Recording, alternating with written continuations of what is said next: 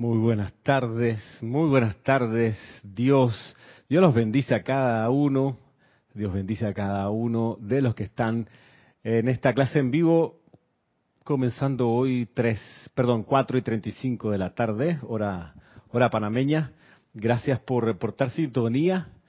Mm, aprovecho estos minutos de inicio para saludar a... A ver, aquí el primer mensaje de todos es de Miguel Ángel Álvarez, desde Lanús. ¿Qué tal, Miguel Ángel? Oscar Acuña, de Cusco, Perú. Mm, Aida Rosa Camarda, ¿cómo estás, Aida? Tanto tiempo. Desde Montevideo, Aida. Mónica Insunza, desde mm, Valparaíso. Mm, gracias. Marta Córdoba, Seguros. ¿Seguro? ¿Seguro? ¿Es seguro tu segundo apellido? Desde la Ciudad de México, dice Marta. ¿Será Juan Manuel o es Marta? Ya veremos. Rolando Bani, saludo hasta Valparaíso también. María Luisa, ¿cómo está María Luisa?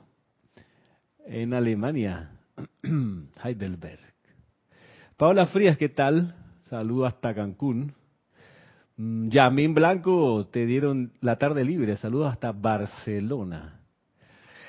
Diana Hernández, hasta Veracruz. ¿Qué tal, Diana? Noelia, hola Noelia.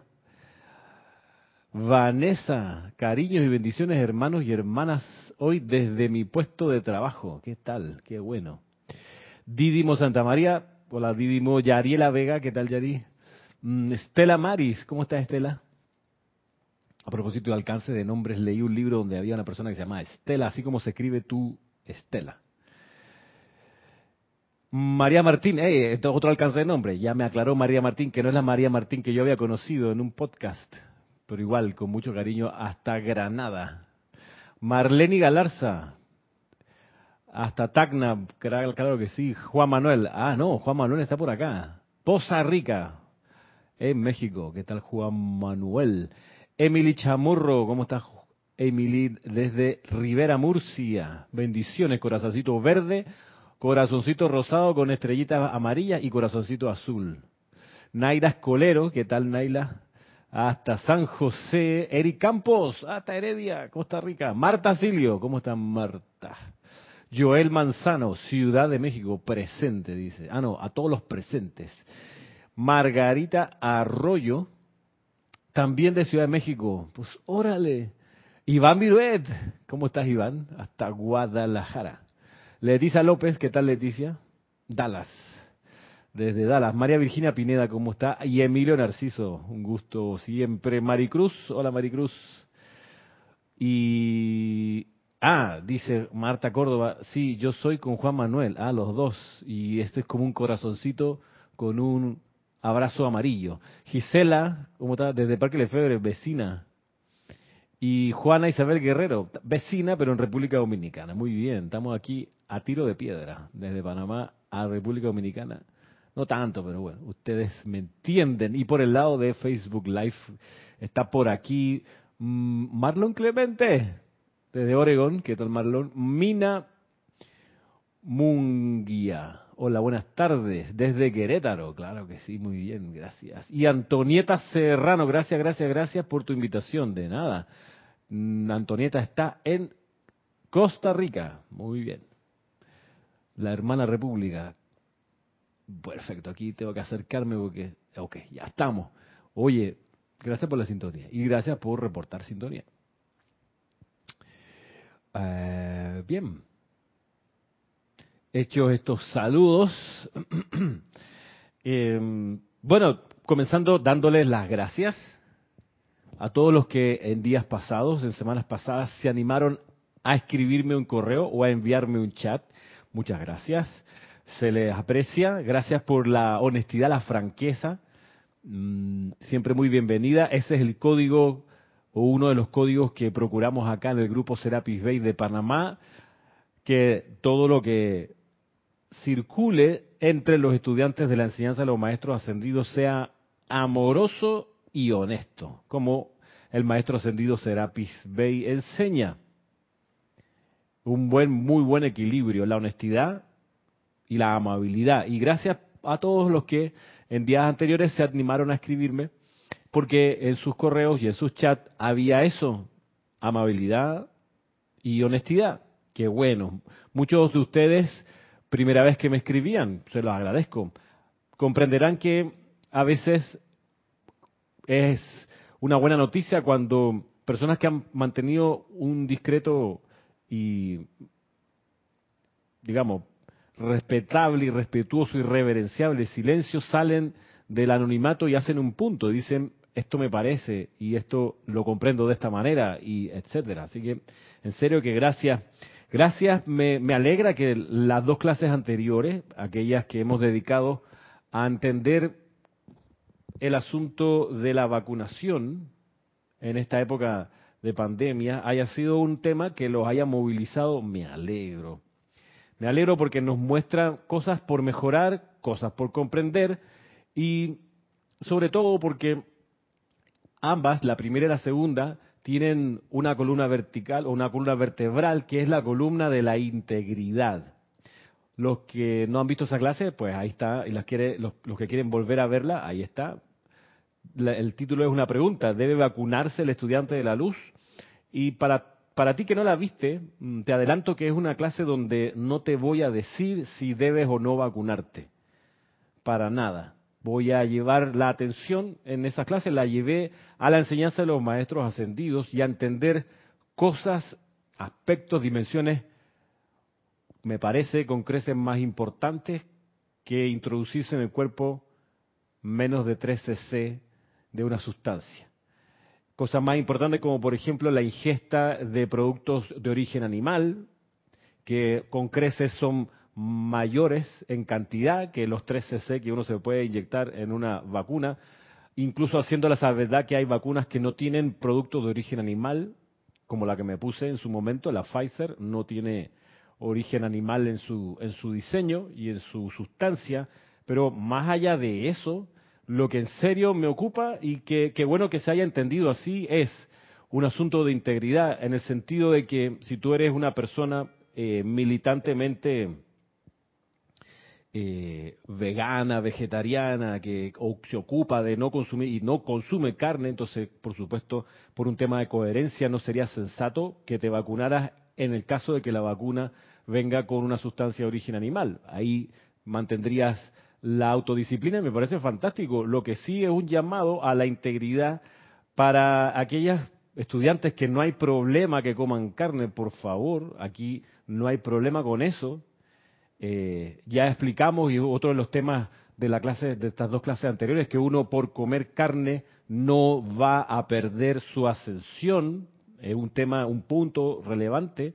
Eh, de modo que si tú no haces tú no tienes problema en comer carne que comes un hot dog que comes un rico qué sé yo lo que sea de ceviche un pato un pavo un pollo lo que sea una gallina lo que te comas de origen animal, un puerco, un, no sé, un caballo, un lagarto, lo que sea que te comas, eh, si eres así de, de, tolerante, no hay entonces ningún problema, menos problema habría en ponerte una vacuna que tenga aquellas vacunas que tienen sustancia de origen animal. El asunto es la integridad, el asunto es entender que los maestros ascendidos también es otro elemento, los maestros ascendidos, ningún lugar, si usted, usted revisa las 13.000 páginas, ninguna parte hacen una acepción de candidatos a la ascensión bajo el criterio de que, ah, usted come carne, no va a ascender. Eso no pasa, no aparece en la enseñanza de los maestros. Usted se vacunó, no va a ascender tampoco.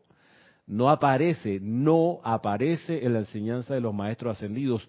En la descripción que nos sirve de referencia es la descripción de las iniciaciones de Luxor. Nos sirve de referencia porque en ella se explica ¿Cuáles son los criterios para que la persona logre su ascensión final en la luz, avanzando desde la escuela humana, convirtiéndose en un maestro ascendido? Ahí, en esa descripción de ese retiro, no aparece algo como que el maestro ascendido Serapis Bey ponga en el patio de Luxor de su templo en una fila a la derecha a todos los que se vacunaron y a la izquierda a los que no se vacunaron. Eso no aparece. Es más, cuando explicamos este asunto, eh, una cosa importante a tener en cuenta es que los maestros ascendidos se refieren al tema de la carne respecto de las siete sustancias a descartar para la descarga plena de la presencia yo soy. No para lograr la ascensión o no, o no lograrla, porque decíamos que aquí en realidad para lograr la ascensión lo relevante es la rebelión que tú abrigas.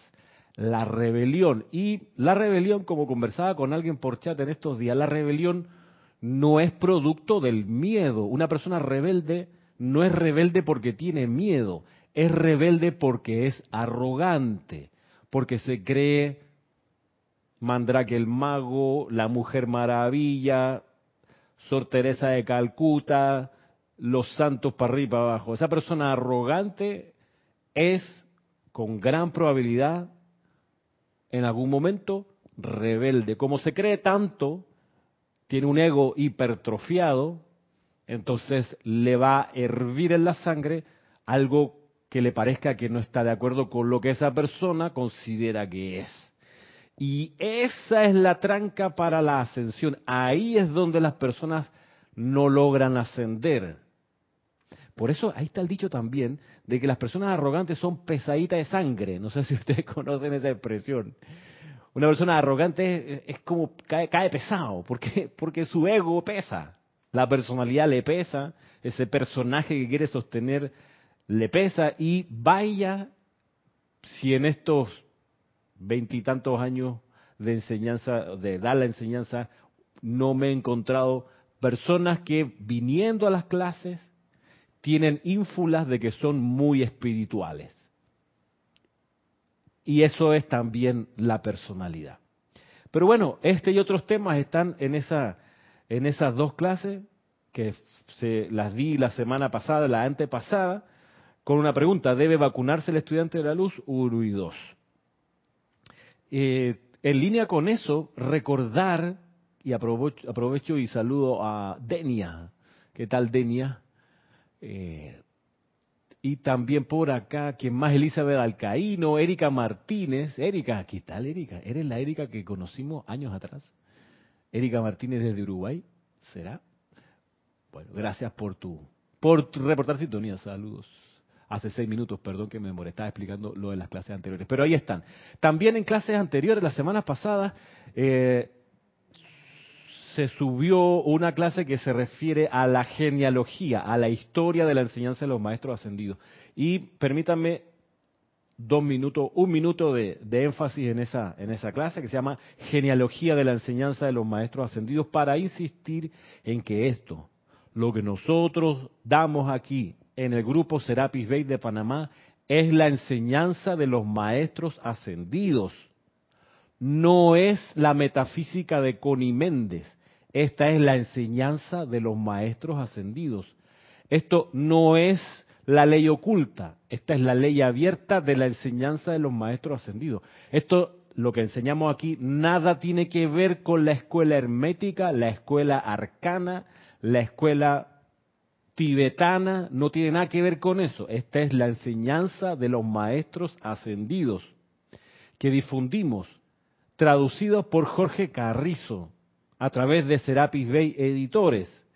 Serapis Bay Editores que tiene sus libros en papel, a excepción de un grupo de títulos que están en digital solamente en el formato de iTunes, de iBook de iTunes. Solo allí tenemos libros mm, pocos.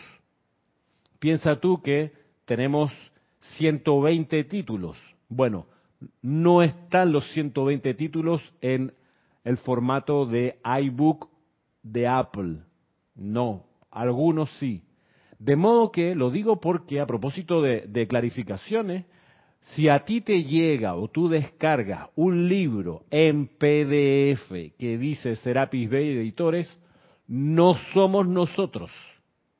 El grupo Serapis Bay de Panamá a través de Serapis Bay Editores no tiene libros en PDF. No somos, Ramiro, pero aquí dice que su grupo Serapis, dice Serapis Bay Editores, el logo y todo. Bueno, no somos nosotros. Nosotros no tenemos libros en PDF tenemos libros en digital más bien contestándole a Paola, tuvimos en una época muy, muy lejana, bueno, no muy lejana, pero hace unos, a ver, unos cuatro años teníamos esa disponibilidad y ya no, ya no la tenemos. Escapa de nuestras manos. Los que pudieron comprar en su momento esos libros de iTunes, pues los tienen en sus iPads y en sus computadoras. Desde allá, y en realidad nunca hemos tenido libros en PDF, en Word, en ningún formato digital. Por una sencilla razón, como de hecho ha, ocurrido. Los libros en PDF son alterables.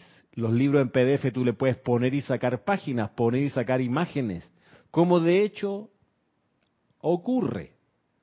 Entonces, si a ti te llega, te comparten, compras un libro en PDF que diga Serapis Bay Editores, no somos nosotros. Nosotros optamos por la enseñanza que no se altera, que es la enseñanza del papel, del libro impreso. De todos modos, tenemos algunos documentos en PDF, documentos para ilustrar algunas clases, como por ejemplo el documento, los documentos que están eh, vinculados a la clase de la genealogía de la enseñanza. Ahí está la jerarquía, la estructura de la jerarquía espiritual de los maestros ascendidos de la Gran Hermandad Blanca, y ahí está también eh, la presentación en, mapa conceptual de esa instrucción, eh, y también está la, la ¿cómo se llama? La transcripción de, ese, de esa clase. Ahí, eso es lo único. Y digamos que en cualquier caso, eh, sujeto a, consideración si los mantenemos ahí, debido a lo que hemos, nos hemos dado cuenta que hay gente que se ha ocupado de convertir a PDF nuestros libros, ponerle y mantener nuestro nombre, pero quitarle cosas y ponerle imágenes y, e introducciones que nosotros pues no hemos hecho. Pero bueno, eso quería eh, hacer, el, hacer el punto. Hoy, entrando a la enseñanza propiamente tal, vamos a revisar un, discurso precioso del Mahacho Han, de quien si no, de este libro que hemos seguido estudiando, era la clase que iba a dar la semana pasada, pero no hubo tiempo, de El Sendero del Chela, volumen 2, dice aquí como título, Actuar como actuaría el maestro. Tomado de Boletines Privados Thomas Prince, volumen 3, El Mahacho Han, un discurso descargado el 3 de marzo de 1957, dice lo siguiente.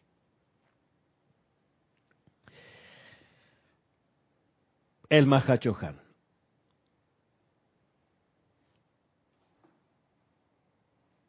los primeros cristianos, así como también algunos de los cristianos muy devotos de hoy, modelaron sus vidas basándose en la sencillísima pregunta de ¿qué haría Jesús si estuviera en las mismas circunstancias en que ellos se encontraban?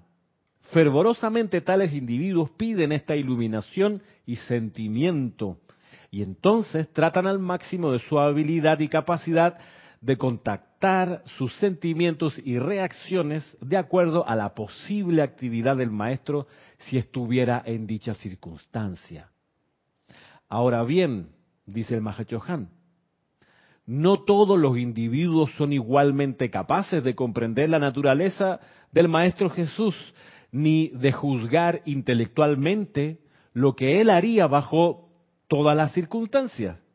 Pero cada deseo dentro del corazón para actuar y reaccionar como lo haría Él trae a través de sí una gracia, una perfección, una bendición y una presión intuicional desde Jesús, que de hecho dirige el curso de la vida cada vez más a la manera del Maestro los primeros cristianos siguieron con gran éxito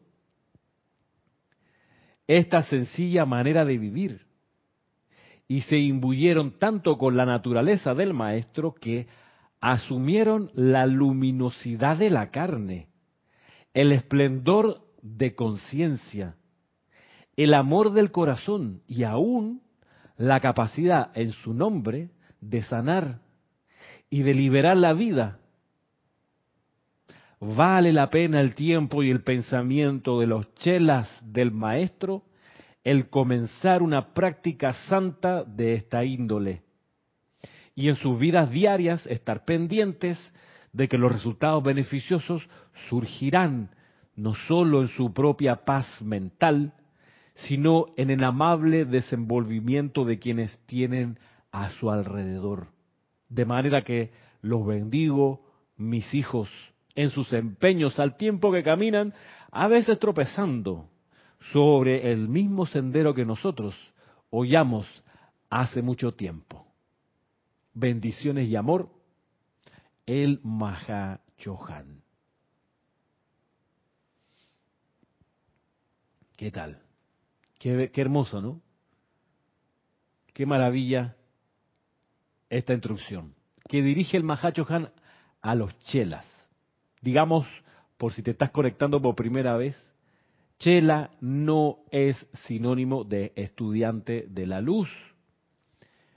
Digamos que hay muchos estudiantes de la luz y pocos de esos estudiantes de la luz son chelas. Incluso te pudiera decir, te pudiera decir que no me considero chela para nada. Cuando leo este libro y la otra compilación, el volumen 1, me doy cuenta de lo mucho que me falta.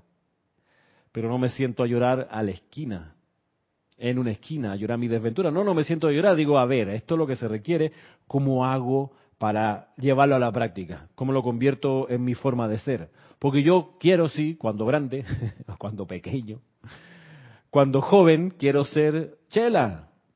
Pues sí. Y chela es aquel que puede comprender al menos intuicionalmente o espiritualmente la enseñanza de un maestro ascendido, comprender el plan divino de su gurú, maestro ascendido, y también se pone las manos a la obra, empieza a intentar realizar ese plan divino que percibe del maestro. Por ahí va la conciencia del chela. Todavía yo no llego a tanto. Eh, así que eso, pero de todos modos eso no me, no me impide intentar entender en qué consiste este estado de conciencia del chela. Y entonces aquí una práctica que te ofrece el, el, el Mahacho Han, el Mahacho Han es el Mahacho Han, lo digo porque hay gente que insiste que el maestro ascendido Pablo el Veneciano es el Mahachohan. El maestro ascendido Pablo el Veneciano es el Chohan del tercer rayo. El Mahachohan es el Mahachohan. Decir, el Mahachohan, maestro ascendido Pablo el Veneciano, en una sola frase es un error. Porque quien toma el cargo de Mahachohan pierde su nombre individual de maestro ascendido, porque ser el Espíritu Santo es un estado de conciencia de la máxima impersonalidad y si es la máxima impersonalidad, no tiene sentido que tenga nombre personal. Eso es de suyo entendible. Saludo pues a Nancy, ¿qué tal Nancy? Y a Janet, Janet desde Valparaíso y Nancy desde Nancy Olivo desde Quito, Ecuador y Roberto León de Grupo Arcángel Miguel de Chile. Saludos. Así que así con esas estamos. Y Erika de Uruguay me, contestó que sí, es la misma Erika. Qué bueno, Erika, tanto tiempo. Gusto de cruzarme otra vez contigo, de interactuar un ratito que sea. Así que, en pos de ser chela, vaya, una super práctica.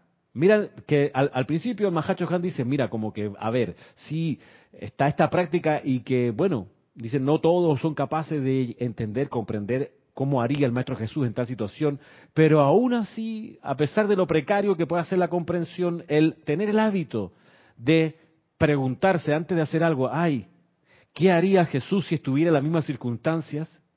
Ese hábito que tú puedes cambiar Jesús por el nombre del Maestro Ascendido que tú quieres que sea tu gurú o el quien tú sientes que, a, a cual le quieres colaborar en su plan, tú puedes reemplazar el nombre de Jesús aquí, la fórmula, y ponerla ponerle otro nombre, poner el nombre del maestro ascendido al cual tú quieres emular, de quien quieres ser chela. Tú dices, bueno, ¿qué haría, supongamos, el arcángel Miguel? ¿Qué haría el arcángel Miguel en esta misma circunstancia en que me encuentro? Entonces, dice luego el Mahachohan, fervorosamente tales individuos piden esta iluminación y sentimiento. Y entonces tratan al máximo de su habilidad y capacidad de contactar sus sentimientos y reacciones de acuerdo a la posible actividad del maestro si estuviera en dicha circunstancia. Ahora bien, no todos los individuos son igualmente capaces de comprender la naturaleza del Maestro Jesús, la naturaleza del gurú, del, gurú Maestro Ascendido, la naturaleza del Arcángel Miguel. No todos están capacidad, por supuesto, y, esas capacidades son variables, dependen de, las personas, de su edad, de su bagaje espiritual, de su comprensión, de su aquietamiento, de tantas cosas, de su humildad espiritual, de su percepción, de su intuición, en fin. Bueno, no todos los individuos son igualmente capaces de comprender la naturaleza del Maestro Jesús, ni de juzgar intelectualmente lo que Él haría bajo todas las circunstancias. Pero, y aquí está la esperanza y la convicción del Maestro, pero cada deseo dentro del corazón para actuar y reaccionar como lo haría Él, trae a través de sí una gracia, una perfección, una bendición una presión intuicional desde el maestro, que de hecho dirige el curso de la vida cada vez más a la manera del gurú. Los primeros cristianos, miran, miran lo exitoso que eran a pesar de todos los if, todos los sí. Dice, los primeros cristianos siguieron con gran éxito esta sencilla manera de vivir y se imbuyeron tanto con la naturaleza del Maestro ascendido Jesús que asumieron, miren ustedes, la luminosidad de la carne, el esplendor de conciencia, el amor de corazón y la capacidad aún en su nombre de sanar y de liberar la vida. Vale la pena el tiempo y el pensamiento de los chelas del maestro el comenzar una práctica santa de esta índole. Y en su vida diaria estar pendiente de los resultados beneficiosos que surgirán, no solo en su propia paz mental, sino en el amable desenvolvimiento de quienes tienen a su alrededor. De manera que los bendigo, mis hijos, dice el Mahachohan, en sus empeños, al tiempo que caminan, a veces tropezando, sobre el mismo sendero que nosotros hollamos hace mucho tiempo. Bendiciones y amor, el Mahacho Han. Qué espectáculo, qué maravilla de enseñanza, ¿no? Qué elixir. ¿Qué dice aquí eh, Juan Manuel? A ver, ¿cómo nos honra Juan Manuel con su comentario? ¿Qué dice? Ramiro, creo que el que logra ser Chela es el que ama e irradia con su vida su energía el servicio de los amados maestros ascendidos. No todos tenemos la capacidad espiritual para mantenerlo en la vida diaria. ¿Ok? Saludo también a Rosa María Parrales desde Nicaragua. Bueno, Juan Manuel, digamos que todos tenemos la capacidad espiritual. Aquí no, no hay nadie que no, no tenga la capacidad espiritual. Esa es quizá una de, de las derivaciones de, lo que nos enseña aquí el Mahacho Han, porque tú te dice, mira, aún los primeros cristianos en esta sencilla práctica desarrollaron un montón de cosas, un montón de portentos, y digamos que esos cristianos de entonces eh, comían carne. No en balde Jesús multiplicó panes y peces, ok. Y Aún así, desarrollaron la luminosidad de su carne, de su cuerpo, el esplendor de conciencia, el amor de corazón y la capacidad aún de sanar y de liberar la vida. O sea que esa gente sencilla, muchos de ellos analfabetas, por supuesto, eh, tuvieron este desarrollo espiritual impresionante. Así que, vamos, vamos que no hay nadie que no lo pueda hacer. Ahora, yo revisando esta enseñanza, yo decía, bueno, sí, me encanta. Y como dice aquí el, el Mahacho Han, bueno, Vale la pena el tiempo y el pensamiento de los chelas del maestro el comenzar una práctica santa de esta índole. Entonces dije, perfecto, voy a comenzarla. Vamos a hacerla. Y yo me preguntaba, bueno, un caso actual, ¿qué haría el maestro en la circunstancia en que nos encontramos, por ejemplo, ante la indicación de usar mascarillas. Pongamos un caso que es cotidiano. Lo digo porque tiempo atrás, el año pasado, a mí me, me sorprendió, me sobrecogió una noticia de un pastor en, Estados Unidos que cuando se dieron las indicaciones en su país de restringir la cantidad de personas dentro de los recintos cerrados. Este pastor, como cientos de iglesias en Estados Unidos, tenían recintos, aunque muy grandes, pues muy llenos de gente, entonces se vieron con la indicación de que no podían tener a tantas personas en esos espacios. Entonces, luego que tenían que poner, usar, usar mascarilla. Entonces, la, la noticia eh, de este señor, de este pastor, es que él falleció de COVID. Le dio la gripe él, a él y a su esposa y falleció.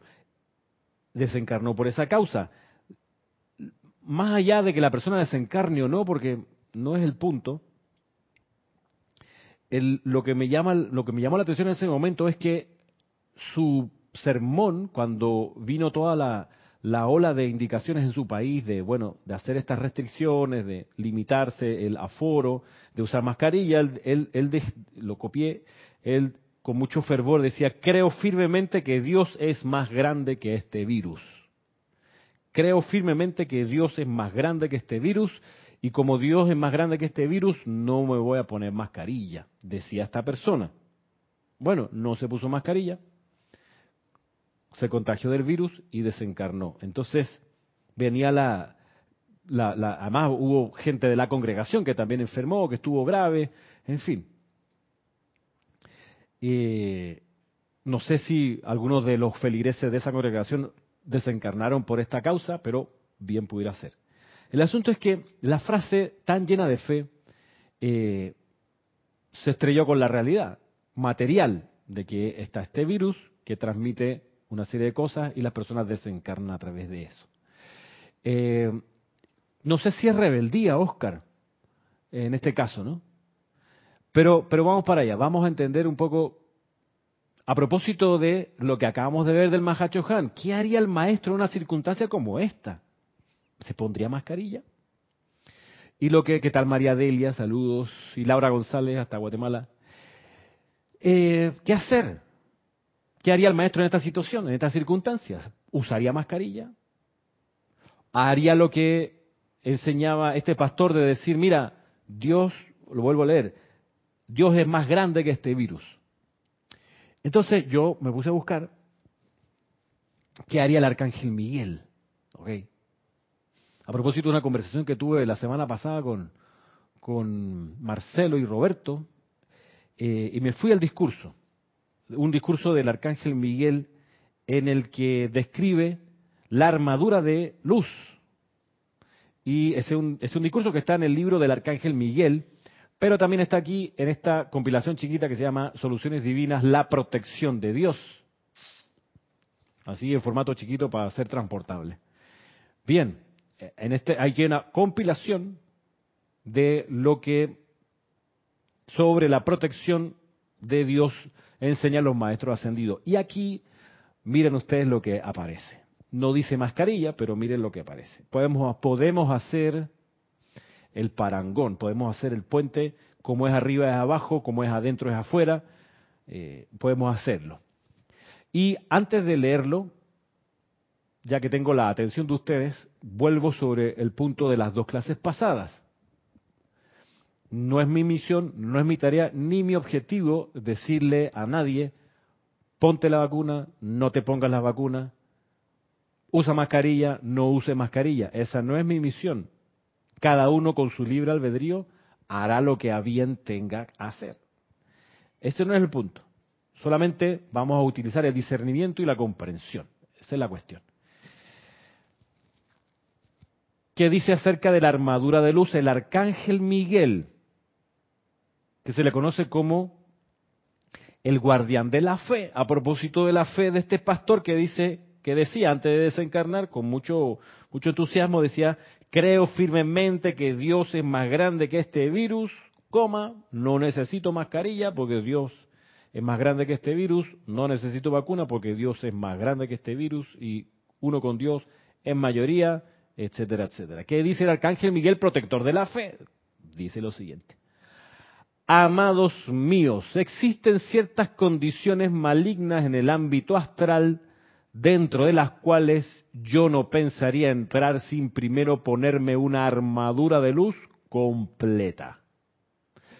Sin embargo, con frecuencia los vemos a ustedes a través de poderosos decretos sumergirse dentro de las creaciones masivas de enfermedad, males y toda índole de aflicciones, justamente envueltos en esos tubos de luz que han atraído alrededor de ustedes, sin contar con una fe total en su idoneidad y que pinchan a cada rato mediante el pensamiento, el sentimiento, la palabra hablada y la acción discordante. Estoy de veras agradecido de que reclamen esos tubos de luz y que estén fortaleciéndolos a medida que continúan reclamándolos y que luego sostengan más y más la armonía ininterrumpida en sus mundos. Ahora bien, dice el arcángel Miguel, ¿por qué piensan que una y otra vez les he ofrecido el uso de mi armadura de luz? ¿Por qué piensan que he hecho esto? Por favor, úsenla, dice aquí, porque es naturalmente para que los envuelva completamente con mis sentimientos de fe, no, mis sentimientos de protección. Dos puntos, dice aquí, mi yelmo que envuelve la cabeza, mi armadura, espada, escudo, cruz de Cristo, por favor, pónganselas y úsenlas antes de entrar a la acción y a vérselas con poderes de cierta malignidad concentrada de la cual su ser externo no sabe nada. Mis amados, cuando los veo tan sincera y seriamente haciendo sus llamados a la luz, y si la protección adecuada de la luz, siempre inmediatamente invoco legiones ilimitadas de ángeles alrededor de ustedes para darles su protección crística. Ustedes no tienen idea de la cantidad de protección crística cósmica que ha sido necesario que yo invoque para capacitarlos a recibir desde lo alto a través del ámbito psíquico hacia el interior de la atmósfera inferior de la Tierra la radiación y la palabra hablada de los arcángeles, aún durante este periodo de cuatro días, en el año 1954, donde se descargaron los discursos que están en el libro Los siete arcángeles hablan. Hasta ahora, dice el arcángel Miguel, se ha dado más de esta protección desde nuestro lado, pero sería maravilloso si cada uno de ustedes individual y colectivamente, cuando estén en actividades grupales, invocaran a la acción a mi armadura de luz protectora antes de reclamar y dirigir las poderosas llamas y rayos de luz hacia adentro de las corrientes de resaca de odio, sexo descontrolado, crimen y maldad de toda índole en la atmósfera de la Tierra. De no haber sido por la protección que yo y mis legiones les dimos en el pasado, no estarían ustedes aquí hoy, ni habría nada de naturaleza permanente anclada dentro de su conciencia externa de los grandes seres a quienes han llamado ni hubiera podido darse la extraordinaria purificación que ha tenido lugar aquí. Ahora bien, no es que nosotros no seamos capaces o estemos dispuestos a sostener esta protección para ustedes, sino que es cuestión de economía divina. Comprendan que todos ustedes están ahora en un punto de conciencia en que son capaces de sostener esta protección por su cuenta y cuando alcancen tal conciencia, la gran ley requiere que la utilicen.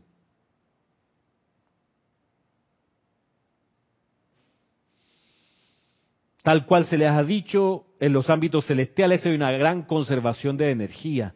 En cada proyecto que acometemos se nos asigna cierta cantidad de energía para lograr dicho empeño. Y si nos vemos obligados a usar esa energía en protegerlos, nos queda menos para utilizar en estos otros menesteres. ¿Comprenden? De manera que será de extraordinaria asistencia para nosotros, para nuestra actividad y para ustedes mismos si de ahora en adelante reclaman más protección constante y completa a medida que avanzan en el servicio de la luz. Tratarán, Arcángel Miguel,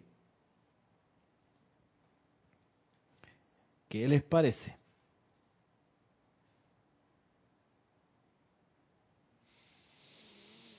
El llamado enfático que hace, ¿no? Para que nosotros utilicemos la armadura, el yelmo, la espada, la cruz del Cristo el escudo, todas las herramientas de protección impresionante. Porque dice, recopilando, recapitulando, dice, mira, dice, dice, los vemos con frecuencia a través de su decreto, dice, sumergirse dentro de las creaciones masivas de enfermedad, males y toda índole de aflicciones, solo envueltos en sus tubos de luz. Dice, bueno, me encanta que hagan sus llamados a, los, a los tubos de luz, fabuloso, pero no es suficiente. Dice, pónganse la armadura que yo les ofrezco, dice el arcángel Miguel, para protegerlos de estas mareas de enfermedad. ¿Qué cosa, no? Yo no me acordaba que decía enfermedad aquí en el discurso. Eh, entonces, usando el discernimiento, ante la pregunta, ¿debe usar mascarilla el estudiante de la luz? Habría que discernir. Digamos que también, por supuesto, hay que usar bien las mascarillas. Y hay que entender que hay unas que protegen mejor que otras. Hay que entender que algunas solo protegen a los demás de uno y hay otras que están hechas para que uno se proteja de los demás a la vez que protege a los demás de uno. Eso, eso, allá hay una tecnología respecto de la calidad, del grosor, de las microfibras que tienen, etcétera, etcétera, etcétera. Y por eso uno discierne, me pondré esta mascarilla. Incluso aquí en Panamá, las autoridades han, sugerido que se, se, usen se usen mascarillas, doble mascarilla, y no se usen, por ejemplo, las mascarillas de tela, sino de las que tienen, que, que se usan para, para las cirugías y que se usan para protección más eh, eficaz para, si uno trae un virus, no contagiar a los demás, inclusive para no contagiarse uno de los virus que pudieran traer otras personas. Eso es probado por la ciencia. Claro, hay que saber usarla. Por ejemplo, en estos días yo me pillé, me dieron ganas de estornudar y me saqué la mascarilla para estornudar. Entonces, no, o sea, la mascarilla, Claro, tú dices, uy, pero me, tengo que estornudar y me quedarme con el... No, pues ahí, si tú estornudas con la mascarilla, agarra la mascarilla luego, la botas y te pones una nueva, una limpia. Y esa cuando se bota hay que botarla y cerrarla, o sea, no es que la dejo ahí para que entonces se esparza esa cosa, esa sustancia invisible.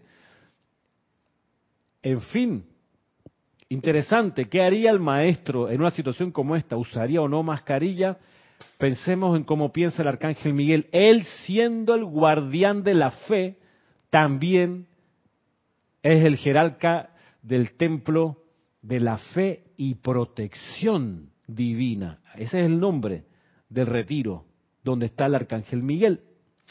Interesante, ¿no? Interesante. No basta con la fe, no basta con tener fe, o esa fe que se tiene no ha de quedarse solo en fe, la fe sin obras es fe muerta, dice el Evangelio. En este caso la obra es la protección de lo que dice el arcángel Miguel, en este caso el ámbito psíquico astral y también de las mareas de enfermedad. Protección.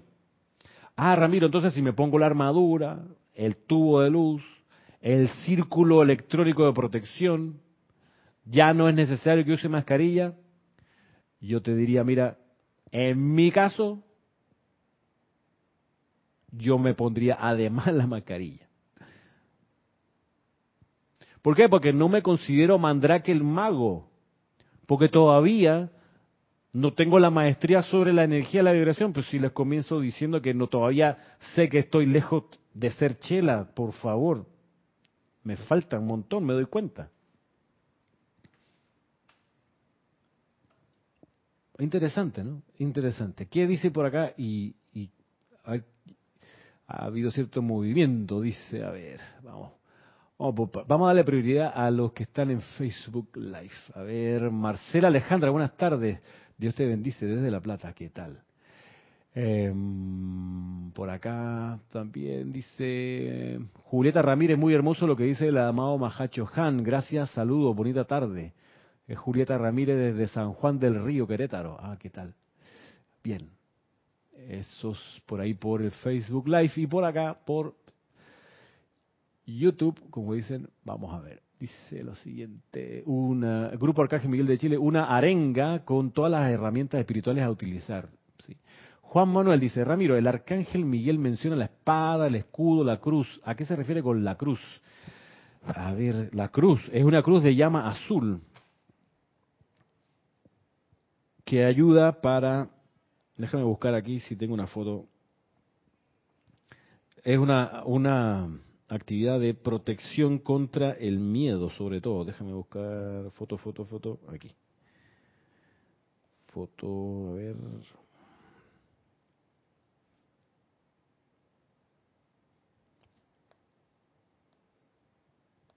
Eso es lo que pasa en las clases en vivo, que hay cosas que surgen sin aviso. A ver si por aquí la tengo. Es que yo la tenía como cerca. Esta es una foto que yo bajé de internet. Aquí está. Que tiene su, su código de, de, agua, ¿no? Cruz de llama azul. A ver, para acá. Y por supuesto, uno la puede visualizar envolviéndolo a uno, envolviendo el sitio donde uno está, envolviendo, no sé, es una forma de protección, enviándola adelante donde uno sabe que va a ir. Sirve también a ver los diseñadores gráficos que están viendo esta clase, si se animan ya a hacer una versión sin, sin código, como dice aquí, sin eh, sello de agua como esta, ¿no?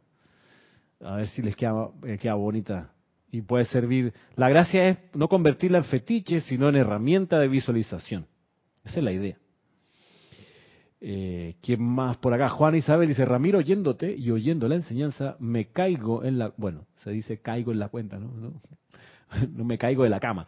Caigo en la cuenta de que hasta que el ámbito humano sea imperfecto, nuestras creaciones discordantes son como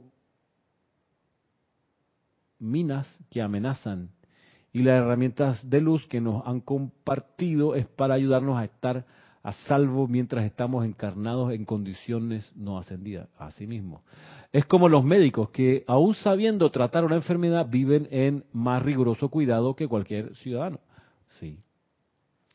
Sí, o sea, los médicos aprendieron por ensayo y error de que antes de hacer una cirugía y abrir el cuerpo de una persona tienen que lavarse súper bien las manos, cambiarse la ropa, ponerse un delantal especial aséptico eh, y los instrumentos que usan están desinfectados a no sé cuántos no sé cuántos criterios de desinfección porque entendieron que hay un mundo que no se ve con los ojos y que transporta enfermedades o sustancias que complican la existencia del cuerpo físico. Entonces bien lo dice el arcángel Miguel, vaya, si ustedes no se protegen, nos toca a nosotros ir a protegerlos. Entonces esa energía que ocupamos en ir a protegerlos, bien pudiéramos ocuparla en otros menesteres, pero no. Entonces pónganse las pilas, más o menos, ¿no? Protéjanse ustedes que ya saben las herramientas como son. María Rosa dice, y de ult María Rosa yo creo que venía un mensaje antes de tuyo, a ver. No, María Rosa dice, y de último, si el estudiante se siente invencible, considerando ser el guardián el, del hermano por respeto a la tranquilidad de las personas, debería usar correctamente la mascarilla. claro. Sí, porque tú no sabes si estás transportando, vamos, cualquier otra cosa, ¿no? No solo el virus del SARS. ¿Qué dice por acá? Oscar, como es arriba abajo, tengo que protegerme aquí abajo para protegerme arriba. También, sí. Se aplica. Elisa dice, Dios te bendice, Ramiro. En un curso UC nos tocó, ¿qué será UC? Ahí me ayuda Elisa. Voy a leerlo. Dice, en un curso nos tocó hacer que nos tocó hacer, ah, que nos tocó hacer donde trabajo, algo que me quedó fue que las mascarillas son para proteger el entorno y la protección del arcángel Miguel es otra cosa. Ok. Sí, es para proteger. A, ver, el servicio del arcángel Miguel es, múltiple. Uno de, los, de las manifestaciones del servicio del arcángel Miguel es protegernos a nosotros del entorno discordante, es cierto, de la efluvia en la que nacemos. En este libro eh, la protección divina, hay algunos discursos del Mahacho extractos donde habla un poco de esa efluvia en la cual nacemos y nos desenvolvemos y vivimos y respiramos, y se, se necesita que ustedes estén en constante purificación de su entorno y la necesidad de que estén invocando protección porque están siempre envueltos en algo de esa sustancia podemos verlo la próxima clase, la próxima semana. Y el otro servicio del Arcángel Miguel es, con sus legiones de protección, envolver la tierra en un anillo no pase, el famoso anillo no pase de llama, envolver la tierra para que el universo alrededor no se contagie de la discordia de la tierra, ¿vale? Como que mantiene en una protección, digamos, como en un invernadero, a la Tierra para evitar que se contagien los planetas y la paz y la armonía que hay en el, universo de la discordia que hay aquí adentro. Y también nos ayuda a envolvernos a nosotros y protegernos de esa misma fluvia. Que dice María Martín, yo no sé bien qué haría Jesús actualmente. Lo voy a meditar. Pero me imagino que muchos serían en su época los que lo catalogarían de rebelde por no seguir ciertos aspectos de la ley judía, sí, por supuesto de la ley en ese entonces, sí. Eh, vaya y la mención María Martín que conflicto hubo ascendiendo al Maestro Ascendido Jesús con eh, grupos de judíos que se convirtieron al cristianismo y que decían, bueno, está bien, pues, vamos a seguir la enseñanza de este, de este Mesías, de este profeta, eh, pero mantengamos algunas de las reglas del judaísmo, como por ejemplo la circuncisión. Esto es historia.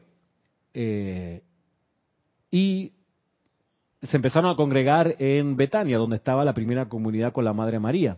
Ahí estaba, estaba Pedro, eh, Santiago, en fin. Y empezó a ver este tema, ¿no? De que, a ver, ¿somos continuación del judaísmo o somos otra cosa? Y en eso le escriben a Saulo de Tarso, eh, contándole esta situación, y Saulo de Tarso, que andaba por las islas del del Mediterráneo, predicando, eh, se regresa, decide regresar a la comunidad y, y, ocurre lo que se conocería luego como el primer concilio, de, en este caso de, apóstoles y discípulos de los, de los apóstoles, en el año 50, que fue más o menos pues 16, 18 años de la ascensión de Jesús, no mucho tiempo después. Y y, Saulo de Tarso, que era el que tenía clarita la película, les dijo, hey, gente, somos una cosa diferente, ¿ah? esto es una dispensación distinta. Eh, hay que dejar atrás las leyes anteriores. Para comenzar, la circuncisión, por Dios. No va más. Esto Jesús no habló de eso, nada que ver con... Esto es una nueva dispensación. Eh, y por supuesto, tomando tu, palabra, María Martín, pues sí, a esa comunidad cristiana le achacaban que no, no seguían algunos aspectos de la ley de entonces, que para ese entonces era importante. Es, relevante que, que, a pesar de que Saulo de Tarso, hoy el maestro sentido Hilarión, Saulo de Tarso insistía de que no había que mezclar enseñanzas, vuelve y traba el tema de la mezcla de la enseñanza, tiempo después igual se le adosó al Nuevo Testamento el Antiguo Testamento. Y quien quita que eso ha limitado mucho la expansión del cristianismo original, porque el cristianismo de, ese entonces quedó con el ancla de cómo eran las cosas, la dispensación mosaica de Moisés, para atrás, la dispensación judía. Eh, por eso nosotros, pues, y yo me ocupo de insistir de que el grupo Serapis Bay de Panamá solo entrega enseñanza de los maestros ascendidos en los dos momentos del siglo XX que es confiable. Del año 30 al 39, del 52 al 61. Ahí nos anclamos. sin mezclar enseñanza, sin traer de atrás al presente. No es necesario. Que dice Denia, wow, qué maravilla, gracias, gracias, gracias, de nada. Paola Fría dice, yo creo que el maestro le diría a esa energía, apártate, tú no tienes poder. Eso haría él. Pero tal vez me diga, ponte la mascarilla.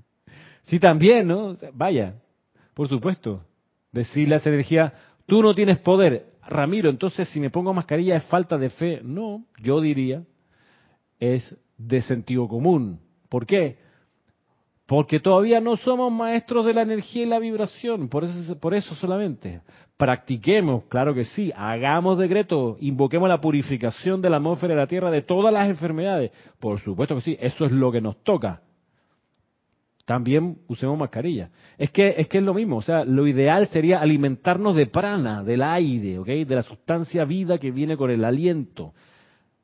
Pero no podemos, no tenemos esa maestría todavía. Así que hay que comer comida concreta, física, cocinarla, servirla y que esté rica además. ¿Cuál es el problema? Llegará el día en que solamente nos alimentaremos del prana. Llegará el día, quizás en la próxima encarnación, si es que nos toca encarnar. Mientras no desarrollemos esa maestría, es sensato cuidar lo físico. Es sensato cuidar lo físico. En este caso hay una situación física que aqueja a la gente y que se le llega a la gente a través de la respiración. Bueno, protejamos, pudiéramos decir, las vías de entrada por respiración. Ahora, de nuevo, en realidad no me ocupa si el estudiante se pone o no mascarilla. Allá cada uno con su discernimiento. Lo que sí es de ocuparse es si el estudiante de la luz se siente irritado, molesto, pisoteado, ofendido, si le piden que use mascarilla. Ese sí es un problema porque entonces entramos a la dimensión de la rebelión. Es que no voy a usar mascarilla. Bueno, esa expresión de rebelión y de enojo, eso sí es un problema. Porque ahí te hiciste uno con la efluvia discordante de la que nos advierte el arcángel Miguel. Poniendo las cosas sobre la balanza, creo que todavía nos da más fuerza y más convicción para poner la atención en la enseñanza de los maestros ascendidos y hacer de esta enseñanza nuestra forma de vida, nuestro hábito. ¿Qué haría el maestro en esta circunstancia? Y si uno no tiene desarrollada la intuición, la percepción espiritual, pues para eso están los libros. Agarra uno y dice, a ver, ¿qué instrucción puede servir para esto? Hay 13.000 páginas, lo más probable es que encuentre la respuesta ahí. ¿Qué haría el maestro? ¿Qué haría el arcángel Miguel? Si él se pone la armadura, si él se pone la armadura, que es el concentrado de fe cósmica para la Tierra, él, que él sí a todo pulmón puede decir y se estremece todo que cree firmemente que, no, que Dios es más grande que cualquier apariencia, él, que tiene eso como convicción y credo, si él se pone armadura, casco, guante, espada, para salir a servir, ¿qué queda, no? ¿Qué queda de uno? Marlon Clemente, la atención de la humanidad está en el virus. Le hemos dado un gran poder, sí, energía, sí, precipitación. Ese tren no se detiene así de fácil, es cierto. Si lo vemos de una forma, sí, incluso por un tema de acumulación de energía, Marlon tiene toda razón. Entonces, claro, hay millones, millones, millones, millones de personas que están energizando la idea de la enfermedad y uno le va a decir, disuélvete, tú no tienes poder y toda esa apariencia se va a disolver. Ojalá, mi, mi hermano, ojalá. Pero y tengamos esa aspiración, por supuesto, como Chile, algún día llegaremos al mundial, sí, tengamos esa aspiración. Vamos que se puede. Sí, hay que todavía recorrer un camino y ser más disciplinado y ser más ducho y ser más equilibrado, por supuesto. Esa es la, la señal. María Esther Correa, mil bendiciones para usted, Ramiro. No me trates de usted, María Esther. Por favor. Pero si quieres llamarme, tratarme de usted, lo puedes hacer. Pero mm, no es necesario. Qué pena llegué tarde. Tranquila, María Esther Correa. No hay problema. Eh, dice Paola, es el acero sal y callar. Me la pongo, pero en mi interior sigo buscando la maestría. Exacto. Yo también. Y bueno, hasta aquí llegamos por hoy. Quedan invitados a la próxima semana a ver qué más nos traen los maestros ascendidos acerca de otro aspecto de su instrucción. Me despido. Que el amor divino los envuelva hoy y siempre. Mil bendiciones. Los dejo con este tema musical.